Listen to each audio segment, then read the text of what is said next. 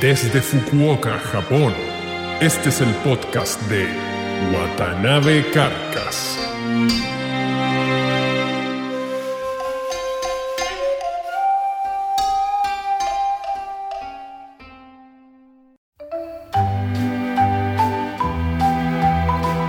Hola amigos, bienvenidos a un nuevo episodio del podcast de Watanabe Carcas. Antes de irme directo con el- los contenidos de hoy, les quiero dar las gracias por los mensajes que alguna gente me dio dándome la bienvenida para esta temporada 2011. Parece que había gente que sí me echaba de menos. Eh, muchas gracias nuevamente. Y bueno, nos vamos directo al programa. Y para comenzar con el programa de hoy, eh, les quiero pedir que se pongan de pie, pongan su mejor cara revolucionaria, vean hacia el horizonte como si hubiera una gran estrella roja, levanten la mano izquierda en señal de saludo y canten conmigo a continuación.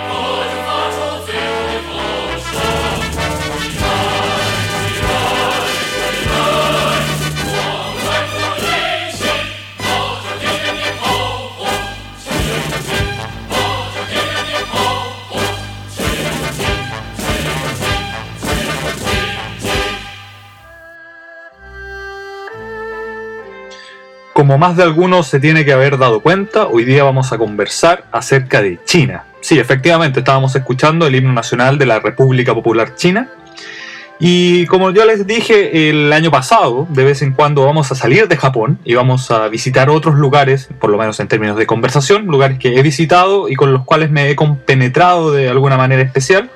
En este caso con China, ya que mi esposa es justamente, precisamente, ella es china. Así que les voy a contar mis aventuras, mis experiencias de lo que fue visitar la tierra de mis suegros y visitar mi familia. A ver, esto comenzó, mi periplo por China comenzó el año 2000. ¿a ¿Cuándo fue que visité China por primera vez? El año 2005. Visité China por primera vez y esto lo hacía antes de... Porque, a ver, le- les voy a contar de la siguiente forma. Eh, sin entrar en detalles porque son cosas más privadas, ¿no? Obviamente, bueno, yo conocí a mi esposa, decidimos, en esa época la conocí a ella, no era mi esposa, mi esposa eh, por esa época era mi senpai, ya lo conversamos alguna vez qué significa este término en la, en la universidad. Decidimos, nos hicimos ojitos, cambio de luces, como decimos en Chile, y nos fuimos a vivir juntos, estuvimos conviviendo prácticamente, qué sé yo, un año, no, incluso menos, en realidad fueron como seis meses antes de casarnos. Pero en este periplo de convivencia eh, tuve que ir a China a pedir la mano de ella a mi actual suegro, en aquella entonces, obviamente que no era mi suegro, pero tuve que ir a pedir su mano en forma formal, ya que la familia de mi esposa es bastante tradicional, muy, muy tradicionalista, así que tuve que, eh, eh, digamos, hacer el rito de viajar y pedir la mano de ella. Bueno, el asunto de partir a China fue una experiencia bastante extraña, fundamentalmente porque no sabía qué esperar. Porque claro, uno ve antes de ir a China, qué sé yo, la gente que ha ido, o la gente que quiere ir, eh, empieza a ver documentales, empieza a ver revistas, empieza a chequear internet y uno se imagina la China de Mao, bueno, eh, no tanto, claro está, porque últimamente China, ya vamos a conversar de esto, ha sido todo, todo un boom económico y el hipercapitalismo, y uno siempre ve las imágenes de Beijing o Shanghai. Entonces, bueno, uno tiene cierta impresión, pero mi esposa, la advertencia que ella me hizo, que todo esto, mi, mi esposa se llama Yang, Yang Enfan, que Yang es un apellido súper común, es como decir Pérez en China, ¿no? Entonces, ella, eh, Yang, que también yo la llamo por el apellido, ¿no? porque el nombre, eh, bueno, es otra historia, pero el asunto es que Yang me dijo, a ver, mira, eh, antes de que vayamos a mi pueblo natal, porque ella, según ella, vivía en un pueblo, la familia de ella es de un pueblo, eh, y me lo decía como diciendo, como diríamos en Chile, disculpe, eh, disculpe lo poco, perdone por, por, lo poco que puedo ofrecer, ¿no? Eso me dijo que era un pueblo pequeño, era un pueblo bastante rural, y que no esperara las comodidades o los lujos que teníamos en Japón frente a tamaña advertencia yo no sabía qué esperar porque diablos, o sea, uno ve los documentales y uno se imagina, qué sé yo, la China rural con carretas, vacas y donde la familia vive en una casa de adobe y qué sé yo, y el baño es un pozo séptico perdido en un potrero un kilómetro de distancia, qué sé yo, y todas las mañanas hay que ir a cargar agua al río, una, una cosa así, una imagen, bueno, alguna gente podrá pensar que es estúpido, pero eh, por lo menos esa es la imagen que me hice yo, porque me dijo ella realmente que era una cosa rural. Así que bueno, eh, hice gala de mi espíritu aventurero y a lo Indiana Jones sin látigo y sin sombrero, sin fedora. Partí y bueno, llegamos a China. Ella originariamente es de un pueblo, un pueblo entre comillas, que se llama Entai que está aproximadamente a dos horas en automóvil de una ciudad ya bastante grande, que se llama Xintao, que es la tercera ciudad más grande de China, con una población de 15 millones de habitantes. Para que se hagan una idea, ¿no? Todo Chile en una ciudad, ¿no? Y bueno, lo primero fue llegar a Xintao, porque el aeropuerto, si bien en, en Tai hay un aeropuerto internacional que podría haber recibido vuelos desde Japón, pero justamente desde Fukuoka no había vuelo directo a Entai, por lo tanto había que partir a Shintao y ahí un familiar nos iba a buscar en, un, auto, digamos, y nos iba a llevar a, a, Entai. La primera gran impresión o el primer shock que uno tiene al entrar a China, por lo menos es lo que me pasa a mí, me imagino que toda la gente podrán tener sus propias percepciones, es la escala y los tamaños de las cosas. O sea, por lo menos para la gente que vive en países, no, no necesariamente sudamericanos, pero en países que la población no supera, que sea los 20 millones de habitantes. En realidad cualquier país, casi, todo, casi todos los países ya, ¿no? Pero en un país como Chile, que sigue con una población entre 15, 16, a lo más 17 millones de habitantes, el llegar a Chile, perdón, el llegar a China, la primera gran impresión, como decía anteriormente, es la escala de las cosas todo es apoteósica y obscenamente grande. En términos de tamaño, en términos de masividad, en términos de, cualquier cosa, todo es gigantesco. Estamos hablando de un país que tiene 1.600 millones de habitantes. O sea, ya lo decía anteriormente, la tercera ciudad más grande de China. Xintao tiene 15 millones de habitantes, todo Chile metido en una ciudad. Entonces, imagínense esto yo estaba en. Nosotros llegamos a Yantai, que yo no, nos estaba esperando mi, mi futuro cuñado. Eh, nos llevó en auto, qué sé yo, están las hermanas de ella, ella, tiene tres hermanas más, ya vamos a hablar de ese tema. Y pues partimos por, por la carretera, qué sé yo. Y uno empieza a ver todos estos pueblos a orillas de camino, como quien diría en Chile, estos pueblos como que están a orilla de camino, qué sé yo, Chimbarongo, qué sé yo, una cosa así, estas cosas que están a orilla de camino, ¿no? Y bueno, en China también los hay, pero estos pueblos a orilla de camino, que sé yo, tienen 800.000, 900.000 habitantes. Eso es como un pueblo a orilla de, camino. Ya menos que eso, ya es con. pasan a una categoría como de villa, aldea, una cosa así, me, me imagino. Y luego llegamos al famoso, lo que mi esposa me, había advertido, este pueblo, este pueblito rural perdido, es decir, las planicies chinas en Tai. Claro, y la primera impresión fue chocante porque la escala que ella sostenía en términos de ruralidad es bastante diferente a lo que uno tiene en mente, porque lo rural era, un era una ciudad ya de 5 millones de habitantes, autopista, aeropuerto, como ya lo había dicho antes, edificios tipo rascacielos. Y uno dice, bueno, ¿y dónde están las vacas? claro, las vacas mecánicas podrían haber sido, pero no, ¿dónde están las vacas? ¿Dónde están las, casas tipo con el techo tipo pagoda. ¿Dónde está todo eso? Y la verdad que no está. Entonces, la primera gran impresión que uno, se lleva es el tamaño la escala de las cosas en ese sentido. Evidentemente que, bueno, después llegamos al pueblo de ella, nos bajamos, que si yo fui, entramos al departamento de, de, los padres y ya lo otro fue el tema idiomático, porque yo, bueno, ella ya no podría decir no entiendo, es como que me hablaran en chino. Bueno, literalmente me estaban hablando en chino, realmente no, no nada. O sea, yo en Japón estudié, antes de ir a China, yo me metí en un curso intensivo de, de chino, eso que a uno le meten en chino hasta por la oreja y más encima con una esposa china con la cual yo podía practicar todos los días y llegar a China y tratar de hablarlo, no. O sea, no, simplemente no, no pude. No pude porque el idioma chino... Hay gente que lo está aprendiendo porque claro, China es la nueva potencia, Estados Unidos ya una alpargata al lado de China, bueno, no, sé si tanto, pero eh, ya todo el mundo eh, en términos de beneficio económico, beneficio laboral, social también, quieren aprender chino. Y me imagino que debe haber gente que le debe costar menos, pero yo no he podido aprender chino todavía y la gente no sé si se impresiona, pero le, llama la atención de cómo hablando japonés no puedo hablar chino. Y el, problema es que el chino es completamente diferente al japonés. Es un idioma que con una fonética demasiado extraña. Extraña para nosotros, claro está. Porque después vamos a hablar alguna vez en otro programa, no, quiero extenderme mucho en el tema del idiomático, pero el chino es un idioma que está conformado por... tiene cuatro tonos. Cuatro acentos, como llamarlo de alguna, alguna forma. O sea, nosotros en español, claro, tenemos un acento de, que, baja, por, decirlo de alguna forma. Decimos, por ejemplo, decir camión. Es un acento que, que, baja en el on. Pero ellos no, ellos tienen ese acento que baja, tienen un acento que sube, tienen un acento que sube o baja y tienen un acento que es paralelo, que es constante, que hay que mantener un tono. Entonces hay que conversar en esos cuatro tonos y hay palabras que para oídos occidentales suenan exactamente igual y que la gran diferencia la hace este acento, estos tonos.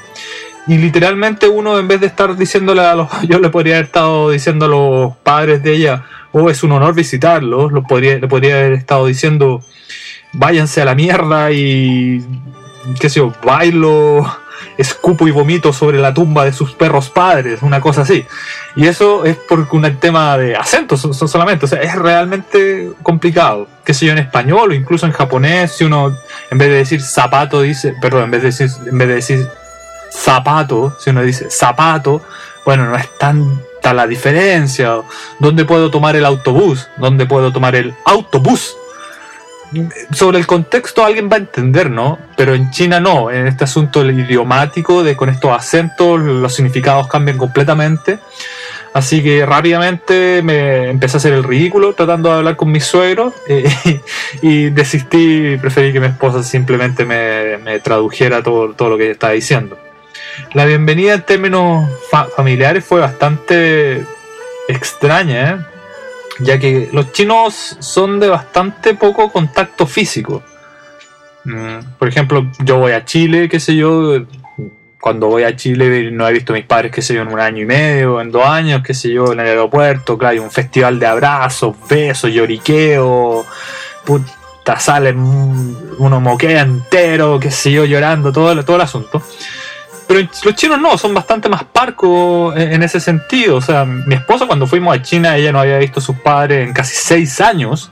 Y llegamos al departamento y fue como, ah, hola. como que lo hubieran visto el, mes pasado. No, no, sé si era porque estaba yo o no. Después mi esposa me trató de decir que no, que en realidad es así. Y bueno, y eso fue, fue bastante extraño, pero sin embargo, me sentí muy, muy acogido. Muy, muy acogido. Y y empecé a notar una diferencia en términos familiares bastante grandes con respecto a lo que uno tiene como familia en, en, Occidente, por lo menos en Sudamérica o en Chile específicamente. En Chile nosotros hablamos de la familia como la base de la sociedad.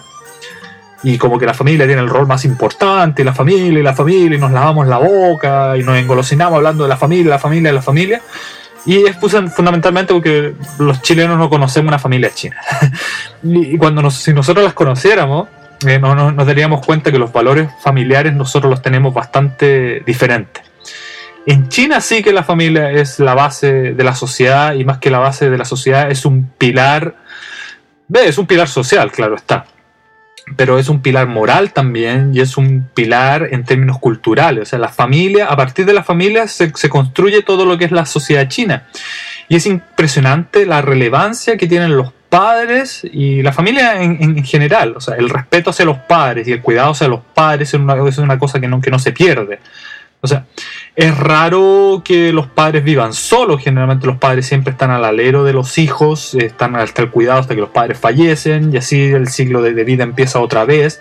Y la autoridad que tienen los padres sobre la familia es, in, es increíble. De hecho, hay muchos padres que que yo, hay hijos que son gerentes generales de muchas empresas y que tienen que tomar decisiones estratégicas de varios millones de dólares y muchas veces son decisiones que son, como dirían, qué sé yo, son, son decisiones que son overruled, o sea, perdonen lo, lo cliché o lo o los snuff que suena, que no, no se me viene el concepto a la cabeza, pero los padres en el fondo tienen precedencia en la toma de decisiones de los, de los hijos. Y los padres no son empleados, ¿eh? los, los, padres son simplemente están en su casa haciendo las cosas que los padres ya jubilados, re retirados hacen. Pero si el padre le dice, oye, yo creo que tú deberías elegir a esta persona como el CEO, como el gerente general. Y el hijo, bueno, en la mayoría de los casos tiene que acatar. De hecho, cuando China todavía era un imperio, en la época imperial, hasta los últimos días, hasta los últimos días del emperador Puyi, los, los padres del emperador tomaban decisiones de Estado eh, por el solo hecho de ser los padres, por el solo hecho de tener precedencia sobre los hijos. Ese es el nivel del poder, o más que poder, es el nivel del respeto que se le tiene hacia los padres. Y este respeto no solamente hacia los padres, sino es para todos los integrantes de, la familia. Yo me sentí, por lo menos cuando llegué, completamente acogido de hecho, mis hermanos, yo ya no son mis cuñados, eh, ya no son mis cuñadas, no son mis suegros, son mis papás, son mi, son mi mamá, eh, son mis hermanos, son mis hermanas, y el trato de ellos para conmigo es de igual a igual. O sea, yo soy parte de la familia íntegra y bienvenido a la familia. Eso es bastante extraño. Nosotros llegamos, que si yo me, presenté, estuve, estuve con mis padres, tuve que dejar, digamos, para después, porque nosotros íbamos a estar un mes en China, dejé como para la segunda semana esta pedida de mano formal. Y lo que ocurrió es que al día siguiente ya se reunió la familia completa para darnos la bienvenida, porque ella, digamos, no, no, no, no iba este, al pueblo que se iba en seis años, y, digamos, para conocer al, al bárbaro extranjero de tierras lejanas, este chileno. ¿Qué, qué diablos es un chileno, no? En, en, en un la zona rural de China. Y bueno, al día siguiente fuimos a un, a un restaurante donde se arrendó una, una, pieza. Es extraño este concepto de, los, de los restaurantes, porque si bien están los restaurantes tradicionales, donde, qué sé yo, es como, imagínense, un espacio abierto, donde hay mesa y la gente llega, se sienta y hay un mozo que lo atiende, ¿no? En China es muy común el concepto de las piezas, o sea, hay restaurantes que son varios, que son edificios de varios pisos. Y no estoy hablando de, de, de restaurantes que sean de multimillonario o que tengan una infraestructura colosal, magnánima, sino que son restaurantes simples, pero que sin embargo son de varios pisos y que en cada piso hay varias habitaciones que esas habitaciones cerradas, este, que se yo, va el comensal con un grupo de amigos, puede ser hasta con una pareja simplemente, y se encierran en la pieza y ahí el mozo, digamos, tienen un mozo por pieza y ahí lo, lo, atienden y comen y bla, bla, bla, bla es muy común en China y eso que algo que me llamó la atención. Es como una suite de, banquetes, por llamarlo de alguna forma. Entonces, qué sé yo, se arrendó una pieza grande donde llegó la pequeña familia de ella. La pequeña familia de ellas, estoy hablando de familiares directos, completamente directos, ningún primo de primo ni, ni cosas así. 46 personas. Esa es la pequeña familia de mi esposa.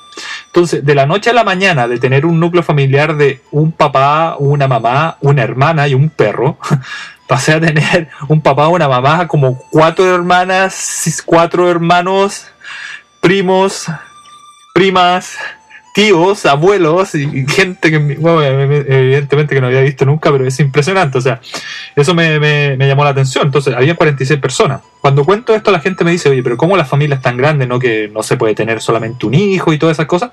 Claro, lo que pasa es que la, esta política de control de la natalidad empezó después de que murió Mao es decir, a finales, a finales de los 70 y a principios de los 80. Porque antes de eso, en la época de Mao y en plena revolución cultural, qué sé yo, se instaba a las familias a tener más hijos, porque el tener más hijos era una manera de expandir el comunismo. Y la idea de la revolución cultural era eso, es expandir el comunismo y no solamente en China. Entonces, mientras más hijos se tuviera, mejor. Antiguamente la familia era así, entonces, claro, todavía quedan resabios de, esas familias, como la familia tradicional de, mi esposa, y que sé yo, 46 personas, donde estábamos en una mesa muy grande, qué sé yo, los ancianos de la familia e invitados especiales.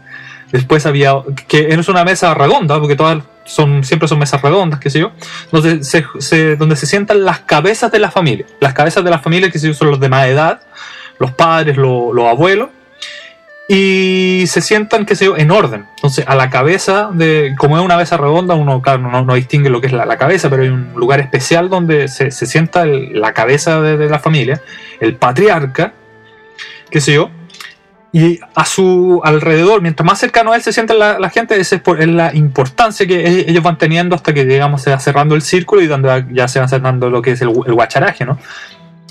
Y me tocó la suerte de sentarme, claro, al lado del patriarca, porque yo era el invitado especial, y al lado mío mi, esposa, que se hizo una excepción, porque las mujeres se sentaban en otra, en otra mesa. También en orden, con la matriarca y después en un círculo al guacharaje, ¿no? Pero mi esposa era una excepción porque era, no sé, llegaba hace seis años y me, venía a presentar a mí. En una tercera mesa ya se sentaban los parientes más indirectos, que sé son los primos, y ya en una cuarta mesa los cabros chicos. Digamos, la, juventud, ¿no? Y, en esta mesa, después, qué sé yo, empiezan a entrar los platos donde viene un ejército de, mozos. Ah, insisto, este no es un restaurante, no era una cosa opulenta, sino un restaurante completamente no, normal, pero después entra el ejército de mozos con platos y todo el asunto. Y el primer plato que uno le, le sirven, y lo sirven en estas mesas redondas, que a su vez sobre la mesa redonda hay un vidrio que gira entonces colocan un plato que es un pescado, un pesca, tiene que ser un pescado especial, no, me acuerdo el nombre, donde la cabeza apunta hacia el invitado de honor.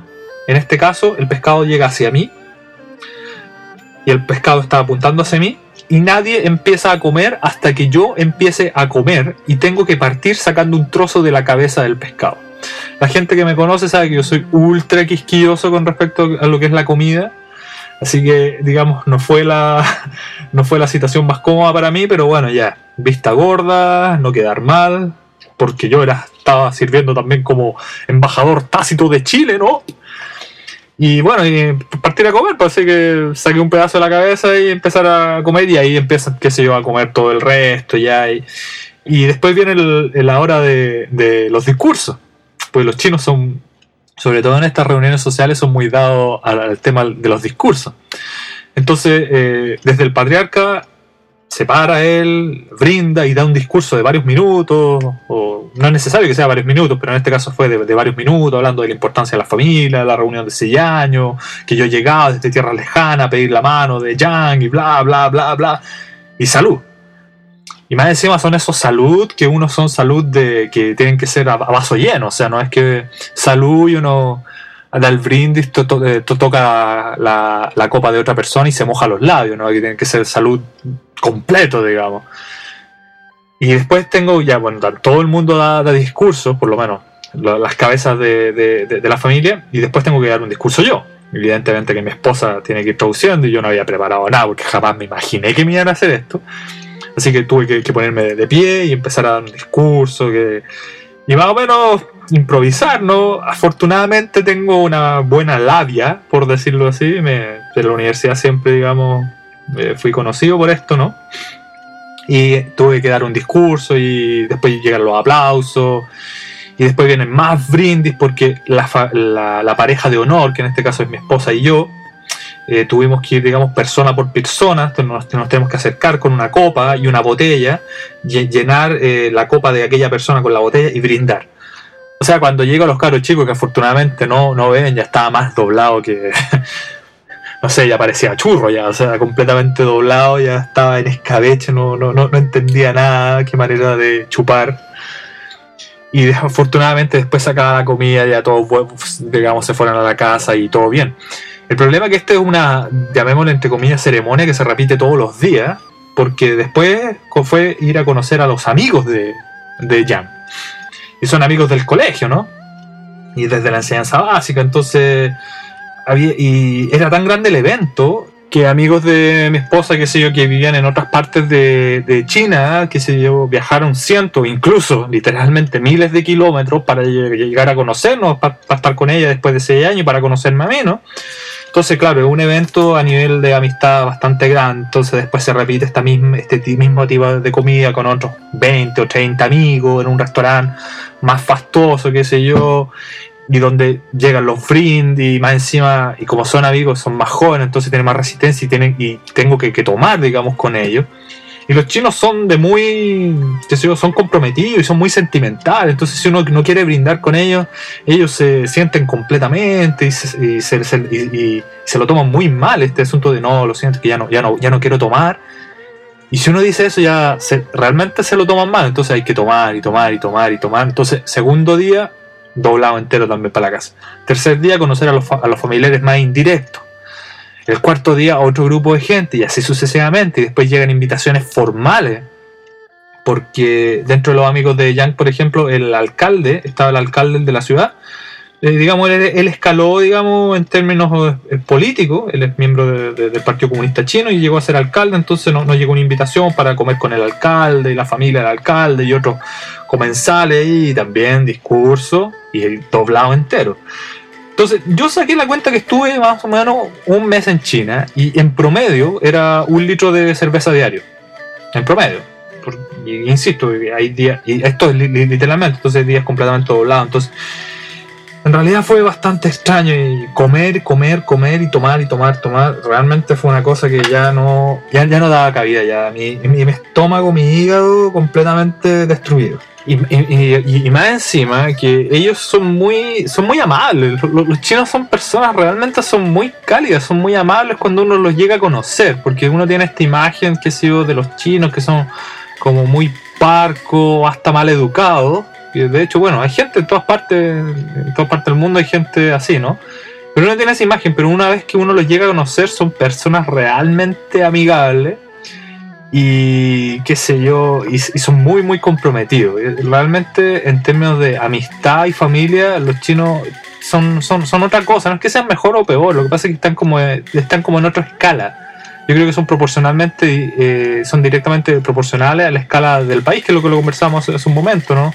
Que todo es más grande, que todo es más denso, que todo es más fastuoso, y digamos que en términos de, familia y amistad, yo creo que es directamente proporcional a eso. Después fue todo el asunto de salir a conocer ya, porque si bien hay que hacer vida familiar, ¿no?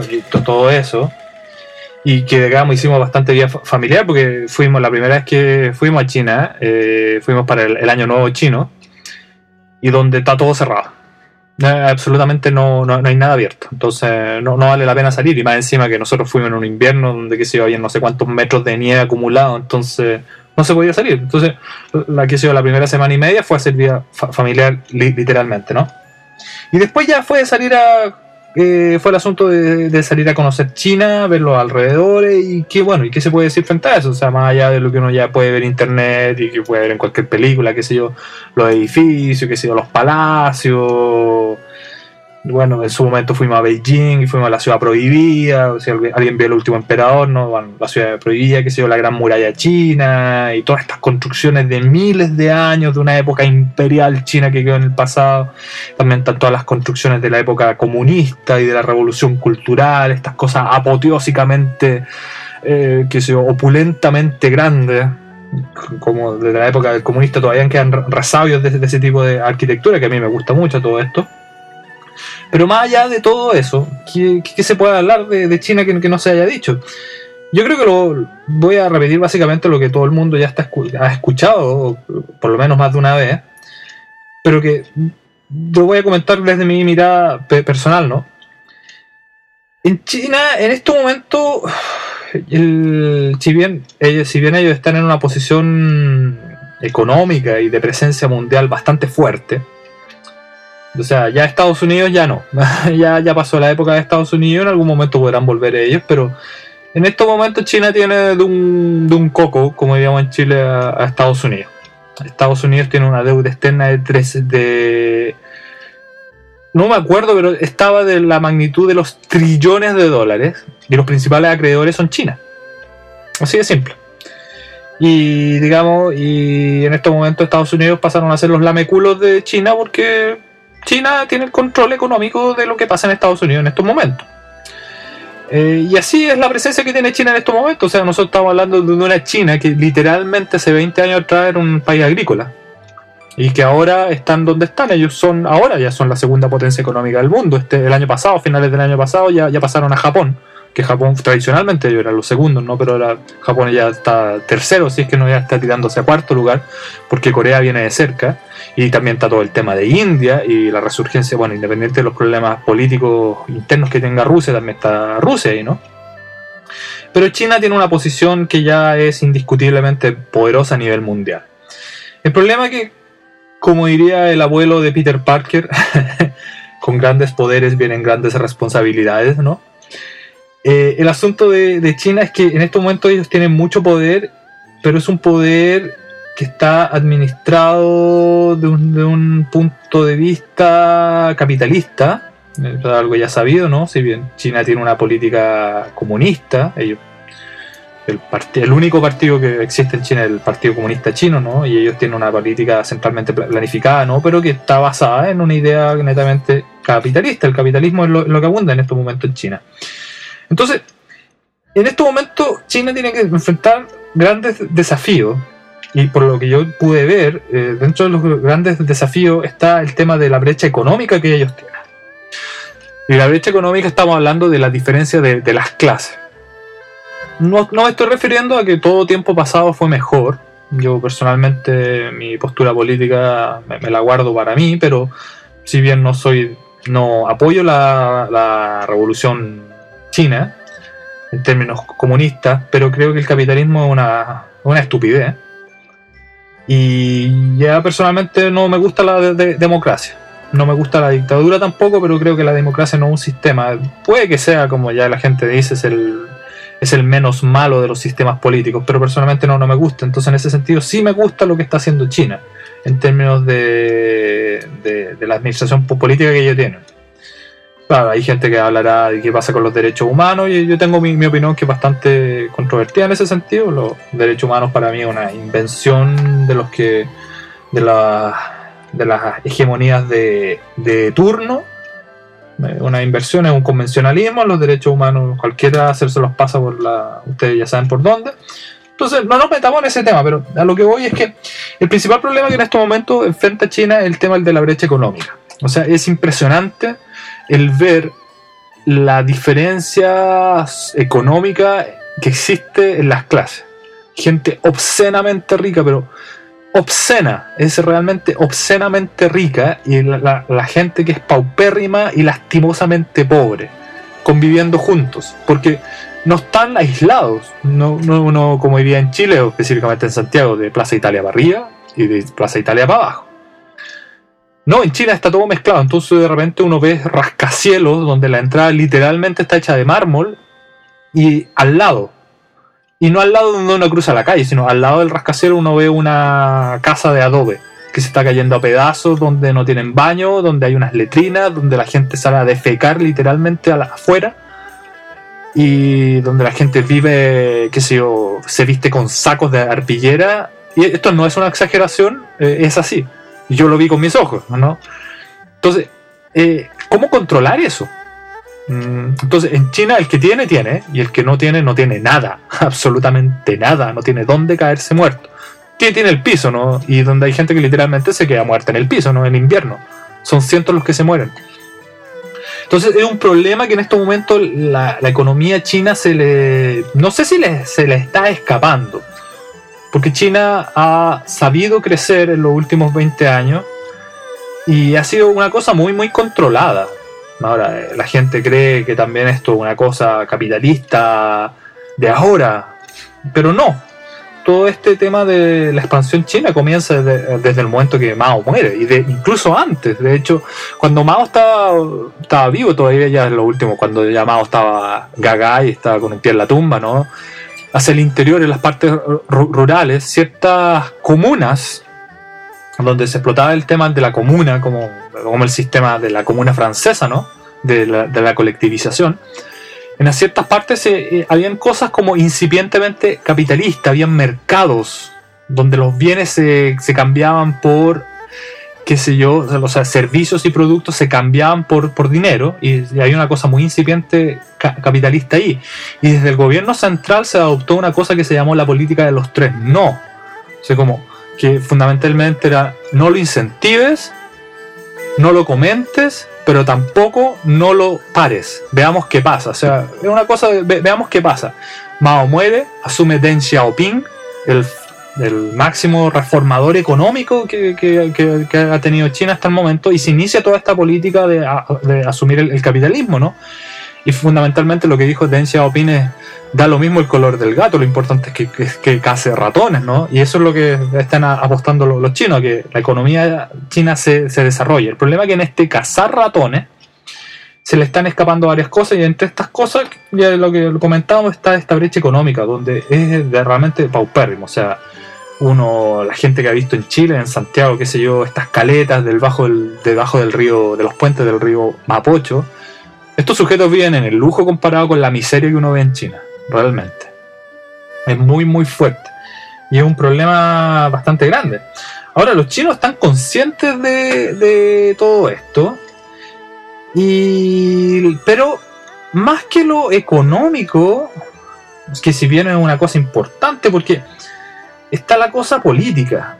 La cosa política donde, a ver, los chinos saben la posición que ellos tienen en este momento en el mundo y los chinos son tremendamente nacionalistas, tremendamente nacionalistas. El amor que tienen por su bandera, por su padre, es increíble. Yo me acuerdo que estaba con mi esposa el año pasado, el antepasado, cuando fueron el 2008, claro, cuando fueron las Olimpiadas de, de Beijing, estábamos viendo la ceremonia inaugural y ya era de, noche acá, en Foucault, que ya estábamos acostados y todo. Y la banda que sigo del ejército, todo el asunto, va, a empezar a interpretar el himno chino y mi esposa me hace que me ponga de pie para escuchar el himno chino, o sea, ya por televisión. Yo le tengo mucho respeto y cariño a Chile, pero no, nadie me levantaré en la noche, nadie me va a hacer que me ponga de pie para escuchar el himno nacional de, de Chile, no, pero mi esposa logró que me pusiera de pie todo esto. Y los chinos son tremendamente nacionalistas en ese sentido. Aman a su país y saben la, posición que tienen y están muy orgullosos desde la posición que tienen en el, mundo en estos momentos. Pero en esa misma posición también sienten lástima de que el tiempo pasado en cierta manera fue mejor. Porque durante la época en que si bien el comunismo fue más duro que lo que es ahora, pero la gente no se moría por no tener nada. Había más, más represión, la, represión la sigue existiendo, ¿no? Pero había, había más represión, pero la gente tenía más. Pero, o sea, a ver, la gente tenía menos en términos económicos, pero tenía más en, eh, en términos de convivencia social, convivencia cultural y la gente tenía más respeto del uno por el otro. Esta cosa de vivir en la sociedad se, da, se daba de una forma diferente que es lo que, como que se da ahora, donde todo lo que importa es, es el tiempo, es el dinero y lo que se puede generar en ese tiempo. Entonces se han perdido muchos valores, sobre todo a nivel familiar, que es lo que ya conversábamos hace un momento, donde el pilar de la sociedad china está basado en la familia.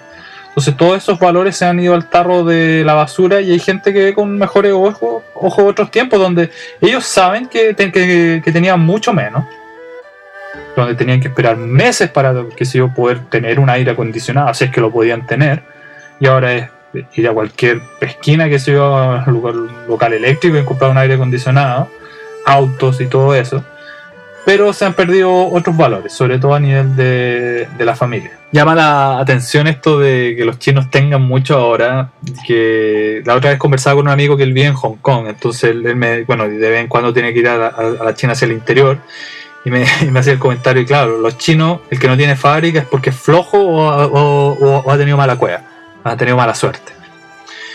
Porque en China todos tienen fábricas, Y, lo que se da mucho, una cosa muy divertida que llama la atención, que se yo, parece un auto. Un Audi de último modelo, Twin Turbo, motor V8, no sé cuánto. Y se baja un gordo de estos, un gordo en short, con pantufla, camiseta pero pasada estilando en grasa, y el tipo con lleno de cadenas de oro Sí, con un gusto, puta, que en una película de John Waters hay más gusto, indecente y el tipo multimillonario. Y se hizo millonario de la noche a la mañana. Esto se da mucho en China, es muy, muy divertido. Este, la falta de gusto, la falta de tacto para las cosas. Entonces uno entra a las casas, y yo, yo lo he hecho. Varios primos de, de mi esposa son literalmente son multimillonarios y uno entra a las casas donde el piso es de mármol y tienen pilares y Venus y réplicas de la Venus de Milo y réplicas de el Apolo. Y uno dice, diablo, o sea, yo no sé si reír en estos momentos o, qué. Eso se da mucho, mucho en China. Para que se haga una idea de la fastuosidad que, que abunda en China, eh, cuando nosotros fuimos a Beijing, nos quedamos en un hotel que queda, qué sé yo, caminando como 40 minutos de la ciudad prohibida. Y al medio de, ese trayecto hay un mall. Y es un mall donde era divertido porque las tiendas tenían fotos de los productos, pero no tenían los productos. Porque, qué sé yo, vendían Rolls Royce. Entonces, tenían las fotos de los Rolls Royce porque los tipos no iban a tener un Rolls Royce. Porque aparte que nadie que, quería comprar un Rolls Royce, ¿no? Pero tenían las fotos de los Rolls Royce. Eh, había otra tienda que tenía, qué sé yo, la, la losa que desde la, de la, perdón, la, gente que le hacía la losa, que es una losa que está hecha a mano y especialmente para el Palacio de Buckingham, la podrían comprar en esa tienda. Entonces tenían las fotos, uno había que ordenarlo por, por catálogo. Y así tenían, bueno, ya había otras tiendas que eran ya productos más del guacharaje, entre comillas, donde sí tenían los productos que sé yo, que sé yo, estaba Lamborghini. Y estaban ahí, claro, estaba el diablo, estaba el murciélago. bueno, en esa época todavía no salía el gallardo, no me acuerdo, pero estaban los Lamborghini ahí. Uno podía comprar aviones por catálogo. No, no estoy hablando de un Jumbo 767, pero sí aviones más pequeños y están los catálogos. Entonces uno dice, diablos, o sea, o sea la, la, opulencia llevaba a, a, niveles pero increíbles. Pero sin embargo está también el otro, el otro contraste. A mí me tocó conocer un hospital público chino eh, y es una cosa tétrica. Tétrica porque lo que pasa es que eh, después de este periplo de un mes eh, chupando por ahí, ¿no? Digamos, con toda la, familia y los amigos y de comer, comer, tomar, tomar, tomar, o sea, ya me dio algo, no, sé, una gastritis, pero ya fue una cosa, ya me, tuvieron que, que, llevar de urgencia, porque literalmente sentía que, me moría, aparte que estaba vomitando, pero como por todas partes ya. Y me tuvieron que llevar de, de, emergencia al hospital. Lo más cercano era un hospital público. Y me llevaron a este hospital público y era una cosa tétrica. O sea, ya yo, yo pensé que ya estaba en una eh, en una carnicería, ya era tétrico, era realmente tétrico. parece, parecía película de terror, estos largos pasillos oscuros con un tubo fluorescente que está malo y que suena, y las moscas, y de repente venía un enfermero con el delantal y el delantal con manchas de sangre. pero realmente fue, fue terrible. Yo, entre la fiebre y el vómito, yo pensé que estaba teniendo una, una pesadilla, pero pero la atención era gratis, la atención fue gratis, el trato, por lo menos a nivel trato humano, fue, o sea, nada, impecable. Hasta, hubiera, hasta hubiera pagado más. bueno, claro que no pagué nada, ¿no? Pero fue, no, en ese sentido nada que decir, o sea, el trato entre las personas bastante bueno. No, yo diría que, no sé cómo decirlo, notable, realmente notable. Otra cosa que no tiene nada que ver y que llama la, la atención es, la costumbre, perdón, o los modales automovilísticos chinos. Yo no tengo idea cómo diablo salí vivo de, ese lugar, porque las leyes de la física se, pierden, se distorsionan. Esto de. O sea, la, ley que dos objetos no pueden ocupar el mismo lugar al mismo tiempo. En, China se, se, rompen todas las leyes de, la física. Yo no tengo idea cómo diablo la gente maneja y puede terminar viva o hacer pasar el auto por ciertos recovecos que van quedando.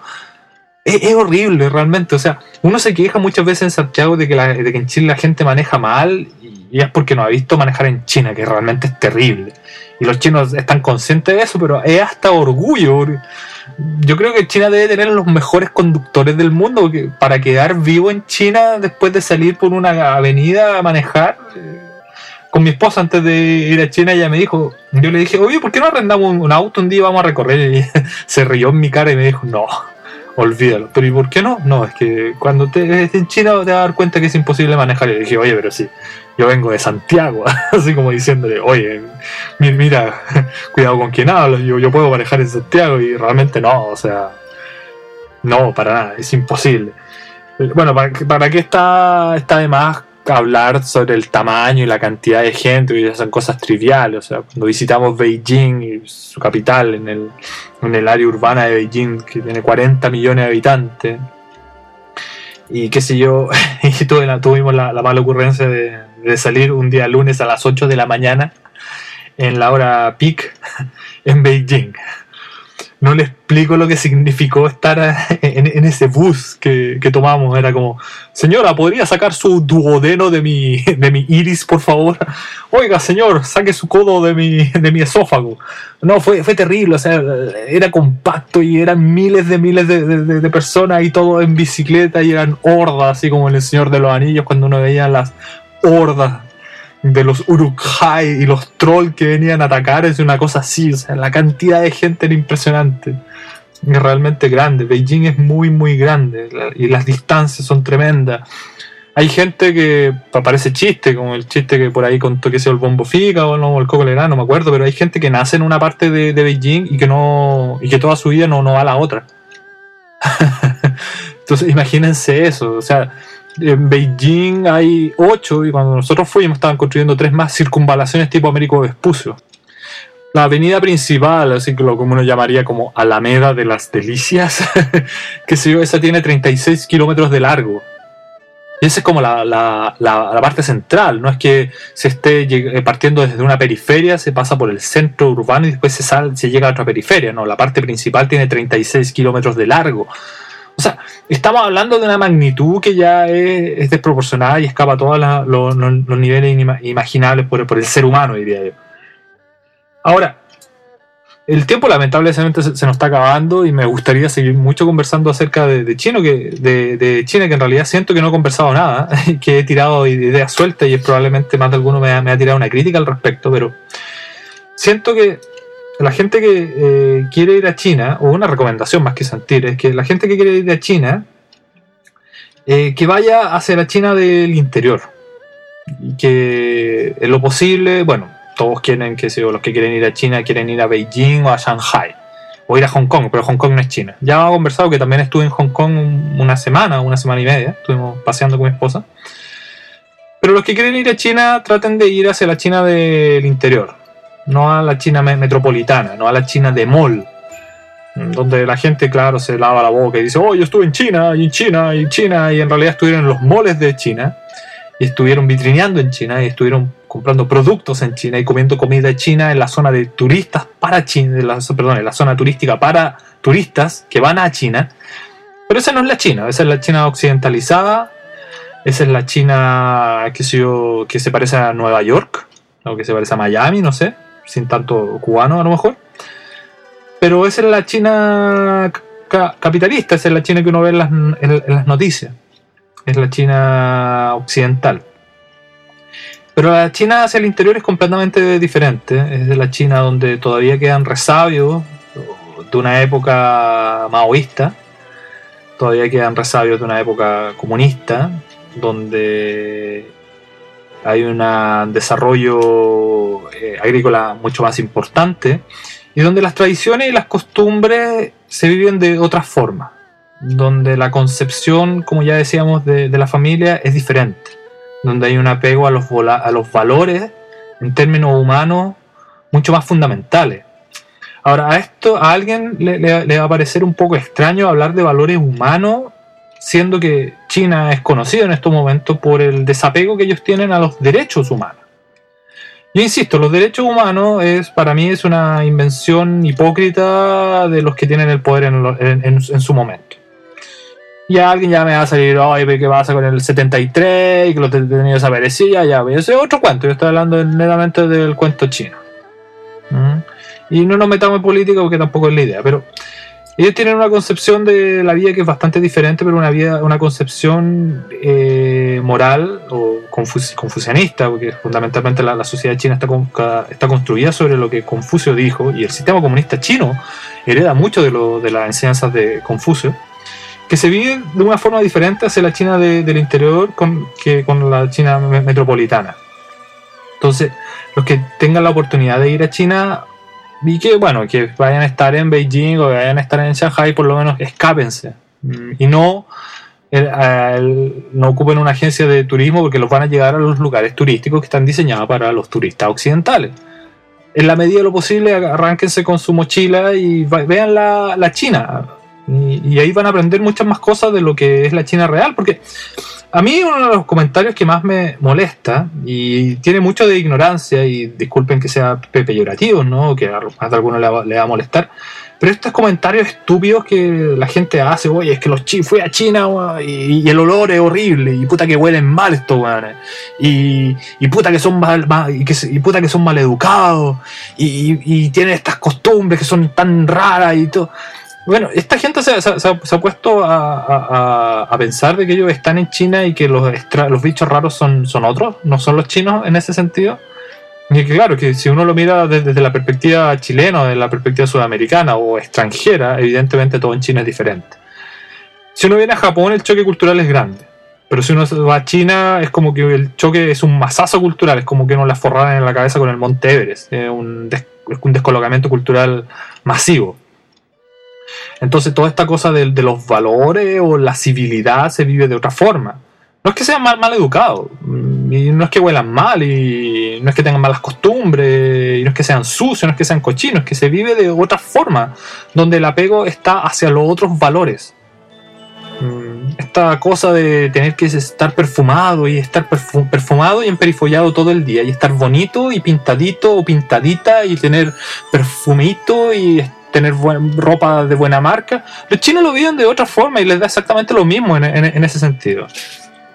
La gente dice que Internet ha acortado las distancias, ha acercado más a la gente, pero lo que ha hecho Internet es llenarla de ignorancia también. Porque claro, hay gente que va a estar escuchando este podcast y de hecho una cosa como media contradictoria, porque este podcast, claro, está montado en Internet y y gracias a lo que estoy diciendo, mucha gente está, a lo mejor tiene una, una, está pensando de una forma diferente con respecto al tema chino, pero está la otra cosa de que lo que uno dice en internet y cómo estas distancias se van acercando distan mucho de la realidad. Y para ver la realidad hay que ir a los lugares. Entonces, y para ir también a ciertos lugares, insisto, los que quieran ir a China, vayan a la China de, hacia el interior. Y ahí van a conocer a la, verdadera China y no la China de mall, no la China de cristal, no la China capitalista y no la China mega hiperpoderosa económica y militarmente que es en estos momentos.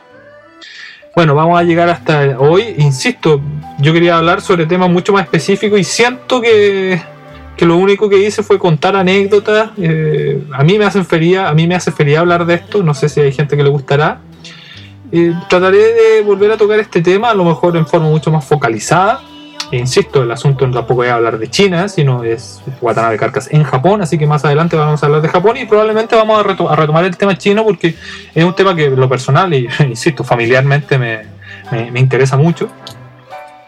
Y que bueno, vamos a llegar hasta acá como les dije la semana pasada, la próxima semana no vamos a tener podcast. Recuerden que la primera semana de cada mes no va a haber podcast, pero ya volveremos en la semana subsiguiente con, me imagino, espero yo que sea una entrevista. No sé si será entrevista o no, estoy tratando de, planificar algo.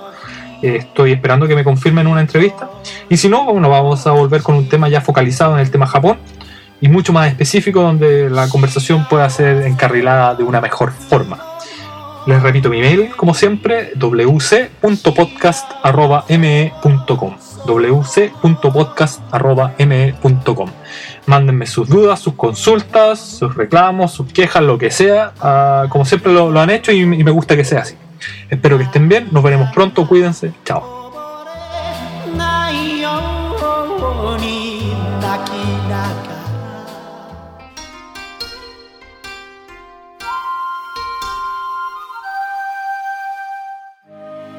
Desde Fukuoka, Japón, este fue el podcast de Watanabe Carcas.